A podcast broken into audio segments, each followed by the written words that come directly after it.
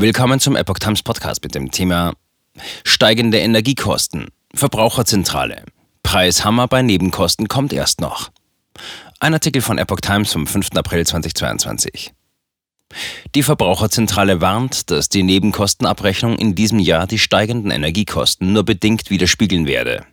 Der Preishammer kommt im nächsten Jahr auf die Verbraucher zu, sagte Energieexperte Udo Sieberding von der Verbraucherzentrale NRW der Neuen Osnabrücker Zeitung.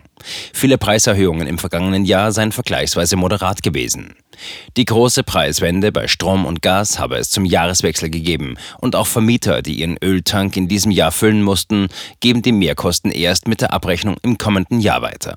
Sieberding geht davon aus, dass Versorger im laufenden Jahr die Preise weiter erhöhen werden. Wann und um wie viel hängt auch mit der Beschaffungsstrategie der Unternehmen zusammen, so der Energieexperte.